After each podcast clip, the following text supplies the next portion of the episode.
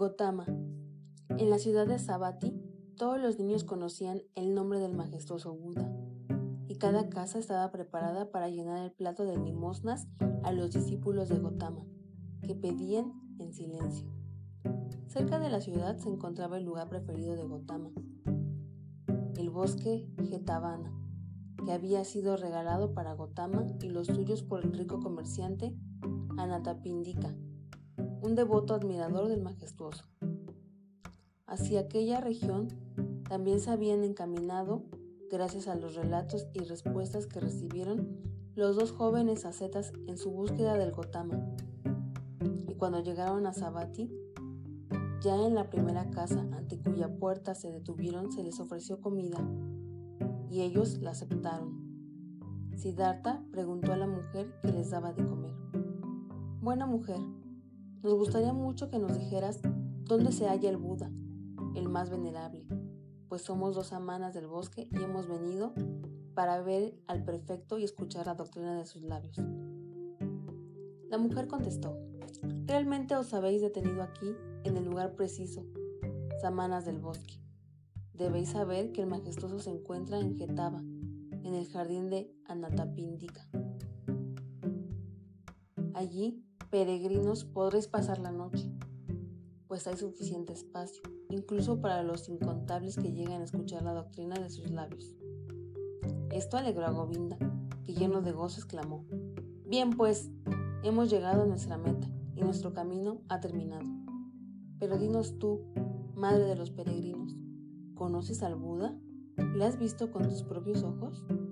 La mujer repuso, Muchas veces he visto al majestuoso, Muchos días le he observado cuando pasa por las callejuelas, en silencio, con su ropaje amarillo, cuando presenta en silencio su plato de limosnas en la puerta de las casas y cuando se lleva el plato lleno. Govinda escuchaba encantado y quería preguntar y oír mucho más, pero Siddhartha acordó seguir el camino. Dieron las gracias y se fueron. Ni siquiera tuvieron que preguntar por el lugar pues eran muchos los peregrinos y monjes de la doctrina de Gotama que hacían el camino hacia Getaba. Y cuando de noche arribaron allí, observaron que había un continuo llegar, exclamar y hablar entre aquellos que buscaban y recibían albergue. Los dos amanas, acostumbrados a la vida del bosque, encontraron rápidamente y en silencio un amparo y descansaron allí hasta la mañana siguiente. Al salir el sol, vieron con asombro el gran número de fieles y curiosos que habían pernoctado en aquel lugar. Por todas las sendas del maravilloso bosque caminaban monjes con su vestimenta amarilla. Estaban sentados debajo de los árboles, entregados a la contemplación o dedicados a la conversación intelectual. Los umbrosos jardines parecían una ciudad llena de personas que pululaban como abejas la mayoría de los monjes salían con el plato de limosnas a buscar en la ciudad alimento para la hora de la comida, la única de la jornada. También el mismo Buda, el inspirado, solía pedir limosnas por la mañana. Siddhartha le vio y le conoció enseguida, como si un dios se lo hubiera mostrado.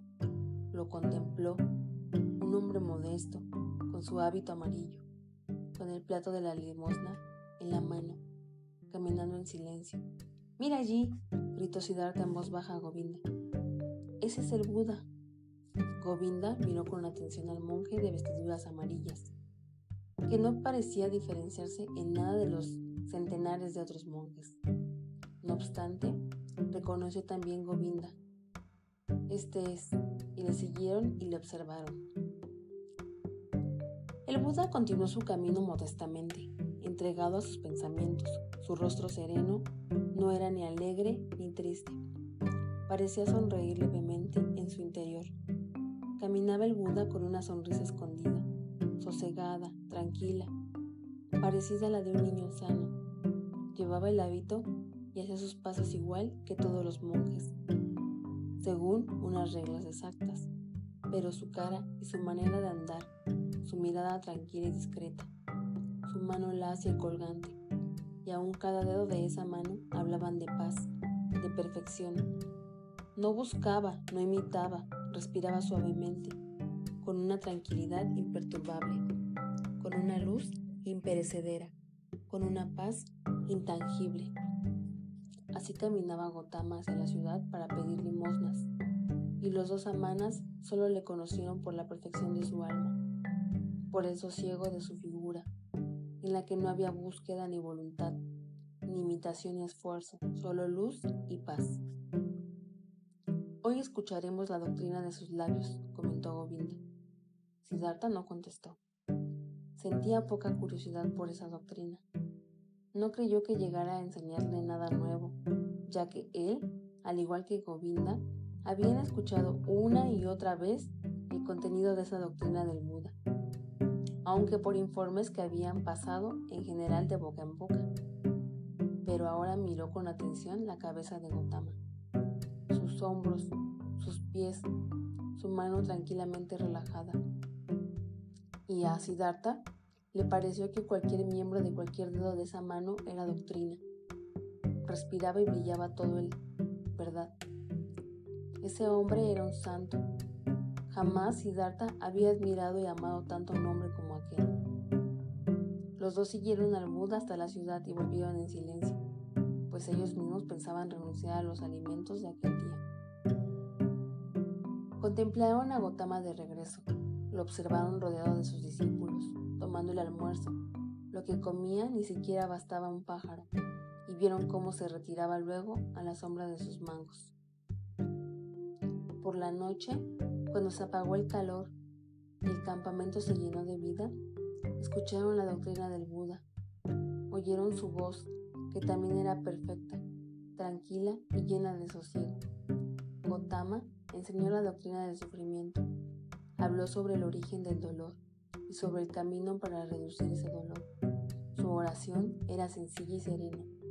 La vida era dolor, el mundo estaba lleno de sufrimiento pero se había hallado la liberación del dolor.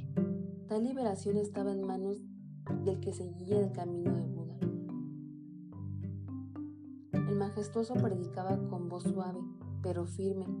Enseñaba las cuatro frases principales, mostraba el octavo sendero, repetía con paciencia y constancia las enseñanzas, los ejemplos. Su voz flotaba clara y sosegada sobre los oyentes, como una luz, como un cielo de estrellas. Ya era de noche cuando el Buda terminó su oración. Muchos peregrinos se le acercaron y rogaron que les aceptara en la comunidad, pues querían refugiarse en la doctrina.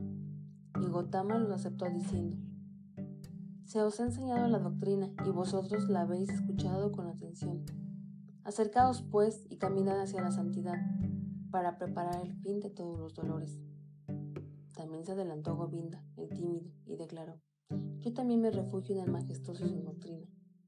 Y así Govinda pidió que le aceptaran entre los discípulos y fue admitido. Inmediatamente después, cuando el Buda ya se había retirado para descansar durante la noche, Govinda se dirigió a Siddhartha y manifestó con solicitud, Siddhartha, no tengo derecho a reprocharte nada. Los dos hemos escuchado a lo majestuoso. Los dos nos hemos enterado de su doctrina.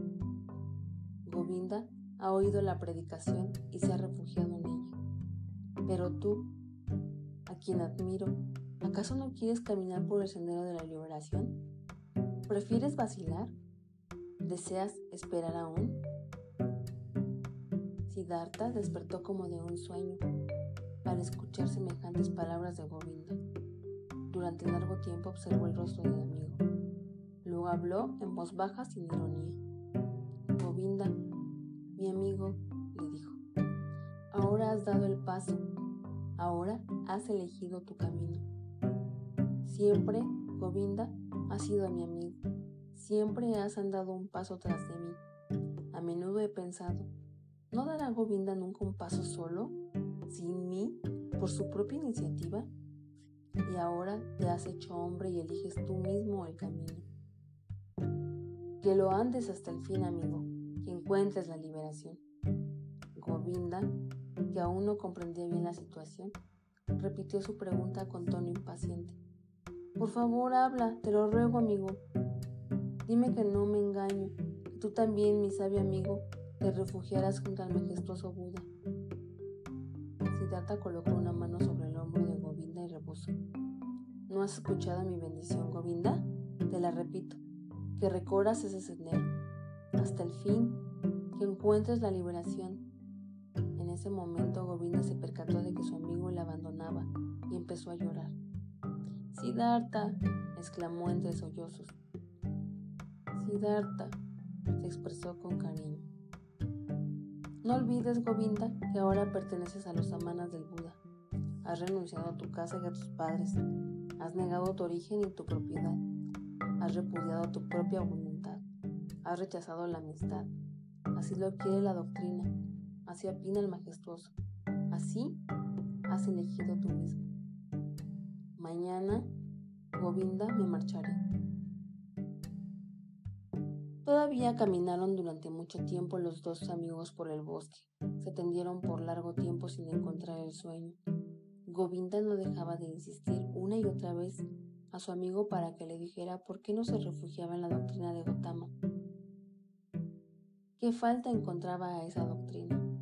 Pero Siddhartha cada vez le rechazaba alegando. Quédate contento, Govinda. Muy buena es la doctrina del majestuoso.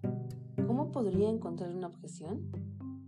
De madrugada, un seguidor del Buda, uno de sus más antiguos monjes, pasó por el jardín y llamó a todos aquellos que se habían refugiado en la doctrina como novicios, para ponerles las vestiduras amarillas e instruirlos en las primeras enseñanzas y obligaciones de su clase. Govinda se levantó, abrazó una vez más al amigo de su juventud y siguió a los restantes novicios. Siddhartha, sin embargo, se quedó meditando en el bosque. Entonces se cruzó en su camino Gotama, el majestuoso. Le saludó, le saludó con profundo respeto, y al ver la mirada del Buda tan llena de paz y bondad, el joven tuvo valor para solicitar al venerable que le permitiera hablarle.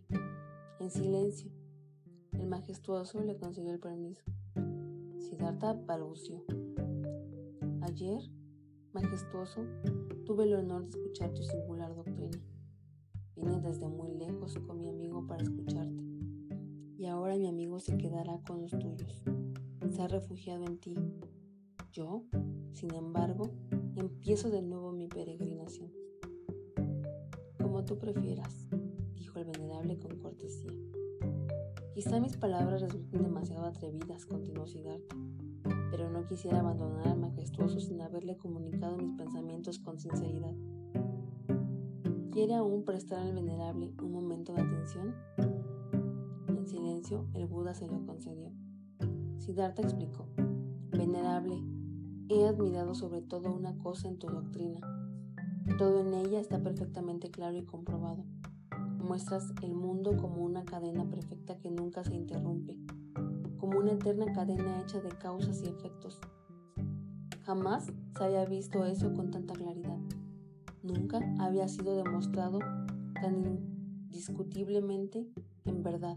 El corazón del Brahman palpita con más fuerza cuando ve el mundo a través de tu doctrina, como perfecta relación, ininterrumpida, lúcida como un cristal, independiente de la casualidad, libre de los dioses. Queda entrada al juicio si el mundo es bueno o malo, si la vida en él es un sufrimiento o alegría, Quizás sea porque ello no es esencial, pero la unidad del mundo, la relación entre todo lo que sucede, el enlace de todo lo grande y lo pequeño por la misma corriente, por la misma ley de las causas de nacer y morir, todo eso brilla con luz propia en tu majestuosa doctrina. No obstante, según tu propia teoría, esa unidad y consecuencia lógica de todas las cosas, a pesar de todo, se encuentra cortada en un punto, en un pequeño vacío, donde entra en este mundo de una unidad algo extraño, algo nuevo, algo que antes no existía y que no puede ser enseñado ni demostrado. Esa es tu doctrina de la superación del mundo, de la redención. Pero con este pequeño vacío, con esa pequeña fisura, la eterna ley uniforme del mundo queda destruida y anulada otra vez. Perdóname si pongo tal objeción. Gotama la había escuchado con tranquilidad sin moverse, con voz bondadosa, cortés y clara le contestó ahora. Tú has escuchado la doctrina, hijo de Brahman. Dichoso de ti por haber pensado en ella. Tú has encontrado un vacío, una falta. Sigue pensando en la doctrina, pero deja que te avise. Tú que tienes tanto afán por saber acerca de la dificultad de las opiniones y la, y la desvanecencia de las palabras.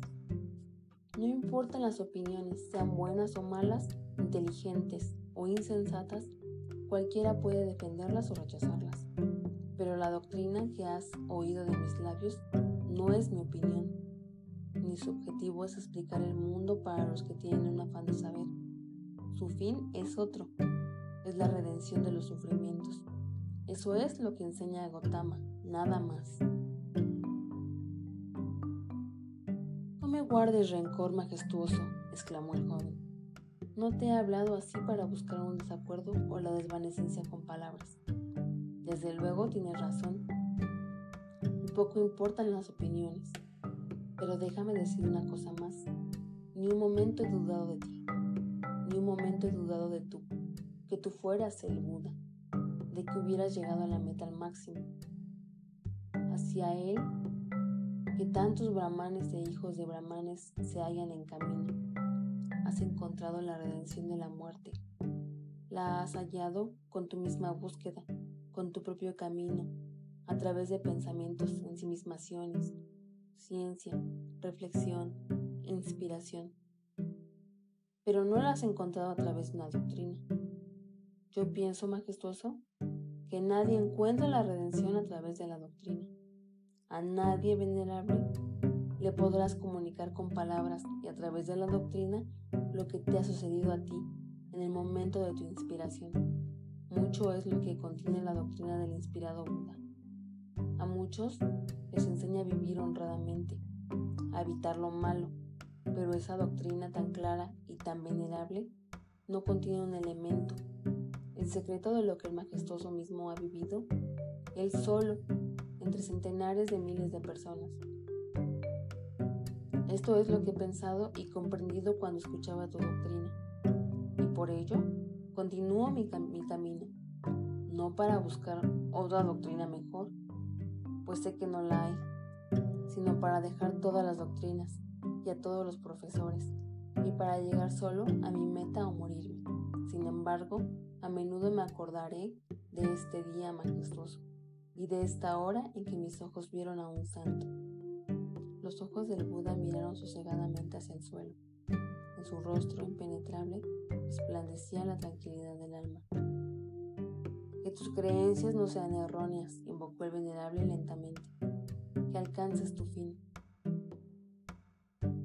Pero antes dime, ¿has visto el conjunto de mis amanas, de mis muchos hermanos que se han refugiado en la doctrina? ¿Y crees tú, samana forastero, que para todos ellos sería mejor abandonar la doctrina y volver a la vida del mundo y de los placeres? Tal pensamiento se encuentra muy distante de mí,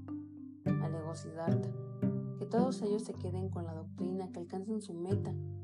No tengo derecho a juzgar la vida de otro, tan solo para mí, únicamente para mí. He de juzgar, elegir, rechazar.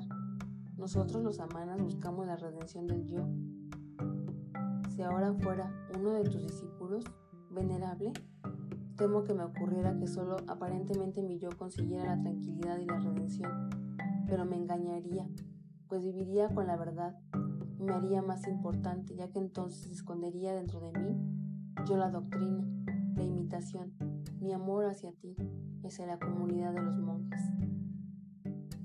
Con media sonrisa y con amabilidad clara e inalterable, Gotama fijó sus ojos en la mirada del forastero y le pidió con un gesto apenas perceptible. Eres inteligente, Samana, declaró el venerable. Sabes hablar bien, amigo. Guárdate de una inteligencia demasiado grande. El Buda continuó su camino. Su mirada y su media sonrisa se grabaron para siempre en la memoria de Siddhartha. Así todavía no he visto mirar ni sonreír sentarse o caminar a ninguna persona, pensó Siddhartha. De verdad que también me gustaría poder mirar y sonreír, sentarme y caminar tan libremente, con tanta veneración. Tan escondido, abierto, infantil y misterioso a la vez. Es verdad que solo mira y camina así una persona que ha penetrado en lo más interior de su propio ser. Bien también yo intentaría penetrar en lo más recóndito de mí mismo. He visto a una persona, meditó Siddhartha, a una sola, ante la cual he tenido que bajar la mirada. Ante nadie más quiero bajar mis ojos. Ante nadie más, ninguna doctrina me tentará, ya que la doctrina de este hombre no me ha tentado. El Buda me ha robado, reflexionó Siddhartha.